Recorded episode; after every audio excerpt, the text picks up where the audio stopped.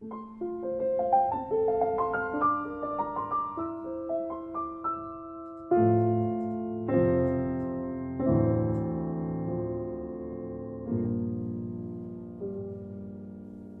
né, que seja breve desse Argumentação Invencível, está no capítulo de Revelação Inescapável do livro Questões Últimas do Vincent Chan, né? na versão do PDF traduzido da Monagismo. É, esse tópico ele encontra nas páginas da 15 a 25. É, no livro em inglês, esse tópico é o último tópico do livro, né, nas novas versões. Então, é um tópico que tenta resumir uma posição apologética muito abrangente. Né? O Vincent tem livros inteiros sobre isso. Né? Então, é, esse é um resumo e acaba que a apresentação tenta ser um resumo do resumo. Né? Então, é bem superficial. Então, a argumentação invencível, nesse capítulo, Vicente tenta resumir a apologética cristã, né? a forma de abordagem da apologética. É, como eu disse no, nas versões mais novas do livro, esse é o último tópico do livro. Mas agora ele está nessa versão mais antiga, na versão traduzida, ele está bem no início. De toda forma, o livro inicia dando uma base, um sumário da posição cristã. Né? E a coisa principal é Deus e o homem, essa relação. Deus criou o homem à sua própria imagem. Deus criou o homem capaz de entender a Deus. É, o homem não nasce com uma tábua rasa, né? não nasce com uma mente branca, mas ele nasce com conhecimento inato de Deus, ele nasce com capacidade de pensar, de se comunicar com Deus, de reconhecer é, moralidade, é, ter uma consciência, né? de poder é, a, reconhecer as coisas criadas e entendê-las. Né? Mas esse conhecimento que o homem nasce, o conhecimento inato, ele é um conhecimento suficiente para condenar o homem. O homem sabe que é um Deus, mas não o serve, não o glorifica como Deus, mas antes ele é, se volta para as coisas criadas. Já até colocou o versículo aqui embaixo, Romanos 1, 21, que tendo conhecimento de Deus, não glorificaram como Deus, nem lhe renderam graças, mas os seus pensamentos tornaram-se fúteis e o coração insensato deles obscureceu. Então, o homem decaído, ele é, é indesculpável. Né? Mas esse conhecimento inato também é insuficiente para salvar. Então, um homem para conhecer qualquer coisa, é, mesmo ter esse conhecimento inato, para ter justificativo desse conhecimento, o homem precisa de comunicação com Deus, a escritura é necessária. A escritura é necessária para salvação, a revelação especial é necessária para fazer o homem conhecer a verdade né, e ser liberto. Seja lembrando do conhecimento que o homem já nasce com ele, do conhecimento inato, seja lendo a escritura e é, conhecendo a revelação especial de Deus, o homem é, só pensa, só conhece as coisas, só é capaz de distinguir as coisas por meio do Logos Divino. Né? É a luz que ilumina todo homem que vem ao mundo, o Logos Divino. O Logos Divino é que transmite informação à mente do homem. O homem não, não adquire informação por meio da sensação. Né? E aqui é, é uma base é, pelo qual vai se desenvolver toda a argumentação. Então, é, continua a argumentação, é todos possuem a cosmovisão. Isso aqui é outro conhecimento básico. Né? Uma cosmovisão consiste em uma rede de proposições interrelacionadas, a soma é, da qual forma uma concepção ou apreensão abrangente de mundo. Por, por cosmovisão, estamos referindo a qualquer religião, filosofia, sistema de pensamento. É, toda cosmovisão tem um ponto de partida, né? Uma cosmovisão não pode ser uma rede de proposições mutuamente dependentes, sem a necessidade de um primeiro princípio. A, a cosmovisão tem que ter um ponto de partida, né? um axioma, um pressuposto. Tá? Sendo o primeiro princípio, é, esse não pode ser justificado, porque senão existiria uma autoridade prévia a ele, então o primeiro princípio tem que justificar a si mesmo. Né? O primeiro princípio tem que possuir, possuir conteúdo para ser justificado. Ah, todo homem tem uma cosmovisão. Né? Nós vimos já que o homem tem um conhecimento inato de Deus, então ele tem uma cosmovisão ah, implícita e faz com que ele seja um ser humano. Uma, alguma, algumas bases sobre é, as capacidades dele de, de conhecer, de pensar, é, são verdades implícitas do cristianismo que faz com que ele seja um ser humano. Se ele não tivesse, é, por exemplo, capacidade de reconhecer a não contradição, como ele iria pensar? Absurdo, não conseguiria, né? Mas o homem também tem uma cosmovisão explícita, cosmovisão que ele declara, uma filosofia, uma religião qualquer sistema de pensamento. E essa cosmovisão explícita, ela deve, é, é, ela deve se cumprir esses requerimentos, né? Ela deve ter um primeiro princípio, um ponto de partida, né? ela precisa que esse primeiro princípio seja justificado, auto-justificado. É impossível que você tenha uma regressão infinita de justificação, você nunca chegaria a, a ultrapassar todo o infinito para conhecer alguma coisa. Então, essa é uma outra, é uma outra base que deve, ser fixada né, para a argumentação invencível. A lei de contradição declara que A não é não há. Tudo que nós temos falado até agora tem pressuposto. Tem pressuposto a lei da contradição. Né? Na verdade, essa é uma estrutura que é necessária para o próprio pensamento. Né? É, uma mesa não pode ser uma cadeira. Né? Uma palavra não pode ser outra. Quando eu digo sim, eu não estou dizendo não. Da mesma forma, uma proposição não pode ser verdade e não verdade ao mesmo tempo no mesmo sentido. A lei da contradição é básica. Né? Então, seguindo essa ideia de que você deve, então, seguir a lei de contradição, né? ou lei de contradição, é impossível começar uma cosmovisão com o primeiro princípio autocontraditório, né? ou mesmo é, ter proposições posteriores que são derivadas do primeiro princípio dentro da cosmovisão é, é, que se contradizem. Por exemplo, uma proposição política que contradiz uma proposição em ética ou em metafísica. Né? Então, você não consegue ter um sistema consistente, é, e consistência é exatamente isso, ser não contraditório, com, com proposições uh, contraditórias dentro dele. Né? Uh, o ceticismo epistemológico é autocontraditório. Então, nós temos um, um, primeiro princípio, ceticismo que é autocontraditório, que é afirmar saber que não se pode saber. Né? Eu sei que não posso saber. Então, se eu sei alguma coisa é, e não posso saber alguma coisa, eu estou me contradizendo. Então, eu, eu, sei que não posso saber, um absurdo. Né? Então, essa, o ceticismo é, epistemológico, então, ele é o fundo do poço. Ele é a redução ao absurdo. Então, sempre que uma cosmovisão de um oponente implica em ceticismo epistemológico, você já chegou e venceu. Você reduziu aquela cosmovisão né, ao absurdo. Empirismo e indução. Todo conhecimento vem da experiência sensorial. É, essa declaração, como primeiro princípio, ela falha, né, porque ah, ela não consegue se justificar né, e ela gera um ciclo vicioso. Por quê? Porque ela mesma ela não cumpre o seu requerimento, né? Pelo menos, a não ser que o oponente queira dizer que ele sentiu isso, né? Ele teve uma experiência sensorial que, é, de alguma maneira, chegou a se tornar um pensamento, e o pensamento é que todo conhecimento vem da experiência sensorial. Mas, esse, então, esse princípio ele não seria um primeiro princípio, você já teria uma experiência sensorial anterior. Mas, desde que agora, essa experiência sensorial anterior também não é um primeiro princípio, ela deve ser justificada. E vai ser justificada como? Por outra experiência sensorial anterior, isso geraria um ciclo vicioso. Né? Você teria infinitas é, é, experiências sensoriais até você chegar é, no princípio de que todo conhecimento vem da experiência sensorial. Mas aí você teria que findar o infinito, que é um absurdo, isso é um ciclo vicioso e autodestrutivo. Né? Então, ele não pode também ser baseado em indução, né? que geralmente é o que acontece no empirismo. No empirismo é essa ideia de que todo conhecimento é experiência sensorial. Né? E, geralmente, como as pessoas que declaram isso também têm experiências sensoriais limitadas, um número particular de experiências sensoriais, eles precisam é, usar o raciocínio indutivo para chegar em ideias universais. Né? A indução, a premissa não leva inevitavelmente à conclusão, né? o raciocínio do particular para o universal. Então, é, se eu vejo 10, 10 um milhão de, de pessoas e que todas elas têm um cérebro, que é um dos argumentos que ele usa lá, eu não consigo dizer agora que todas as pessoas têm um cérebro de maneira válida. Eu precisaria realmente verificar todas as pessoas, mas todas as pessoas. Dos 7 bilhões de habitantes, sei lá, 8 bilhões de habitantes atuais, mas também as pessoas do futuro, do passado, e o meu próprio cérebro. Então, é, isso é realmente difícil para um ser humano fazer isso. Então, você precisa vencer todo, todo o, o, o, o montante de observações possíveis para você chegar no conhecimento certo da verdade. Então, algumas pessoas vão dizer que você conseguiria pelo menos ter um conhecimento provável, né?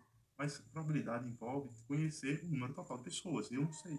Então, se eu visse um milhão de pessoas que têm cérebro, qual a probabilidade de estar certo sobre todas as pessoas?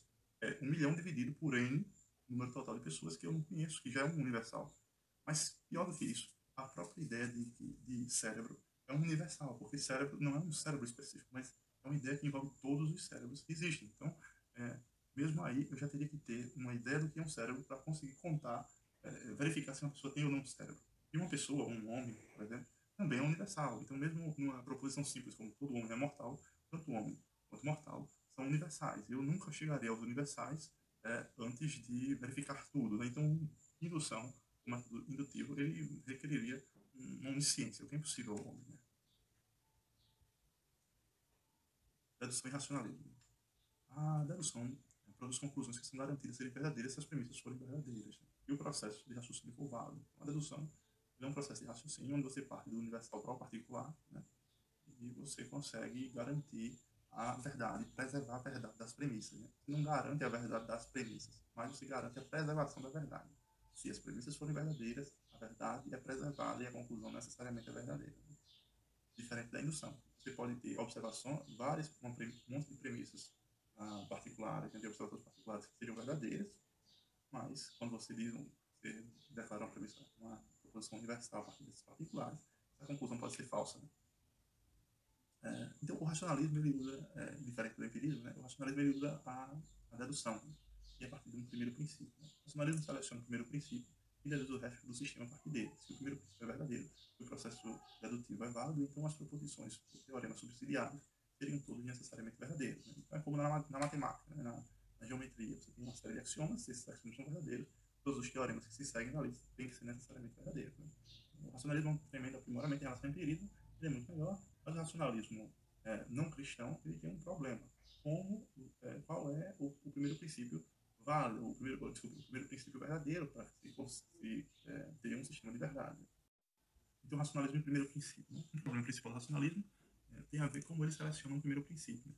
O primeiro princípio proposto é contraditório, como no caso do ceticismo epistemológico, então certamente ele deve ser rejeitado. Né? Ele deve também ser autojustificatório, ele deve se autojustificar visto que ele é um primeiro princípio, ele não pode ter uma justificação de um princípio anterior a ele, né? ou mais importante do que ele. Né? É. e, e, também, ele, se ele não tiver justificação nenhuma, ele pode ter a acusação dele ser chamado de arbitrário. Né? Ah, para ah, o conhecimento ser possível, o primeiro princípio deve fornecer uma quantidade adequada de conhecimento. Então, você também não pode ter um primeiro princípio muito. Ah, que, não, que não lhe dê subsídio para formar uma cosmovisão consistente. Né? Vamos supor que alguém pressupõe só a lei de não contradição. Não consegue, da lei de não contradição, partir para que exista um livro ou qualquer coisa desse tipo, você não consegue. Por quê? Porque é, muito, é, é um primeiro princípio é muito restrito. Né? O exemplo que o Vincent é, meu nome é Vincent, pode ser uma declaração verdadeira, né? mas eu não consigo é, tirar dela, extrair dela, deduzir dela uma epistemologia, uma metafísica, uma ética, e ela falha em se justificar. Né? Por que meu nome é Vincent é verdadeiro? Não sei. Como você sabe disso? Não sei. É, o que é que essa proposição, meu nome é Vince, tem a ver com a realidade? Não se sabe também. O que é certo e o que é errado, dado que meu nome é Vince. Você não consegue. Então, é, você precisa de um primeiro princípio amplo o suficiente para lhe dar respostas sobre as questões últimas da vida e para lhe dar respostas verdadeiras sobre essas questões últimas. E esse primeiro princípio tem que se justificar, porque ele não pode é, recorrer à justificativa anterior e ele não pode ser um primeiro princípio qualquer, arbitrário. Né?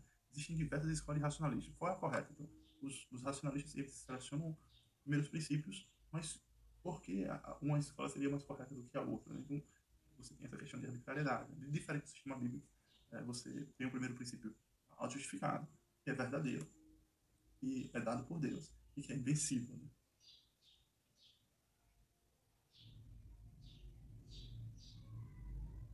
Cristianismo e inteligibilidade. Né? O cristianismo é o único sistema dedutívo com o primeiro princípio autoconsistente, autojustificador, que é amplo o suficiente para construir um cosmos abrangente e autoconsistente. Pressupomos a revelação bíblica. O cristianismo é, é a única cosmovisão verdadeira. Somente ele faz o conhecimento possível. Todos os outros sistemas de pensamento colapsam em ceticismo filosófico. O cristianismo é a, última, a única maneira de sair do abismo epistemológico do ceticismo filosófico. Né? Todos os outros sistemas eles colapsam nesse abismo, ceticismo. É, o conhecimento é impossível com base em princípios não cristãos. Né? E a revelação bíblica é uma pré-condição e inteligibilidade. Então vamos lá, chegando mais, mais para o fim. Filosofia implícita e explícita e o colapso da cosmovisão não cristã. Então, todo incrédulo, a gente já viu antes, tem, tem, implicitamente ele pressupõe verdades bíblicas. Por quê? Porque o homem é criado à imagem e semelhança de Deus, ele tem um conhecimento inato. Eles não podem escapar do seu conhecimento implícito sobre Deus. Mas mesmo conhecendo Deus, o que Deus, o que eles falam, eles não adoram como Deus. Mas eles tentam suprimir a verdade pela injustiça. Né? Eles negam o conhecimento em sua filosofia explícita. Eles negam Deus na sua filosofia explícita. Então, é, um ímpio, na verdade, ele não é uma pessoa que sinceramente é, aderiu ao empirismo, né? ou ao um racionalismo não cristão. O ímpio, ele é uma pessoa que é, suprime a verdade pela injustiça e aderiu a um sistema irracional, a um sistema colapsa em ceticismo porque ele está em rebelião contra Deus. Então nós temos agora uma distinção. Então é uma filosofia implícita. Ele, para ser um ser humano, para ter as capacidades intelectuais é, comuns do ser humano, para ser capaz de entender a comunicação com outras pessoas e com Deus, ele precisa das pressuposições cristãs, né? É, bíblicas. Mas ele, tendo essas pressuposições, em vez de glorificar a Deus e dar graças a Deus por ser um ser humano, criado à imagem e semelhança de Deus, ele suprime a verdade pela injustiça e cria um edifício é, intelectual falso, né? derrotado, sem bases firmes. Né? Ele constrói a sua casa na areia, digamos assim. A estratégia bíblica de apologética desafia os não cristãos a serem consistentes com as suas próprias cosmovisões e pressuposições explícitas. Implicitamente, ele já tem algumas verdades cristãs, e ele nega que sejam cristãs, né? ele nega que seja da Bíblia. Mas explicitamente, ele tem um edifício pronto a colapsar. Né?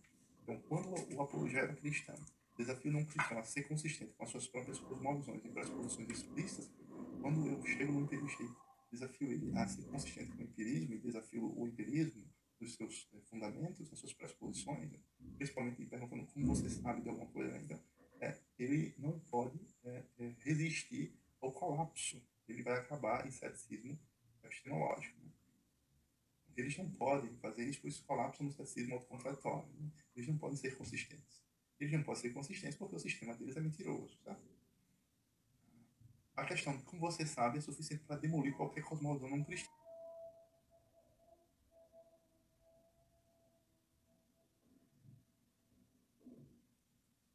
Então, vamos uma vitória. Né?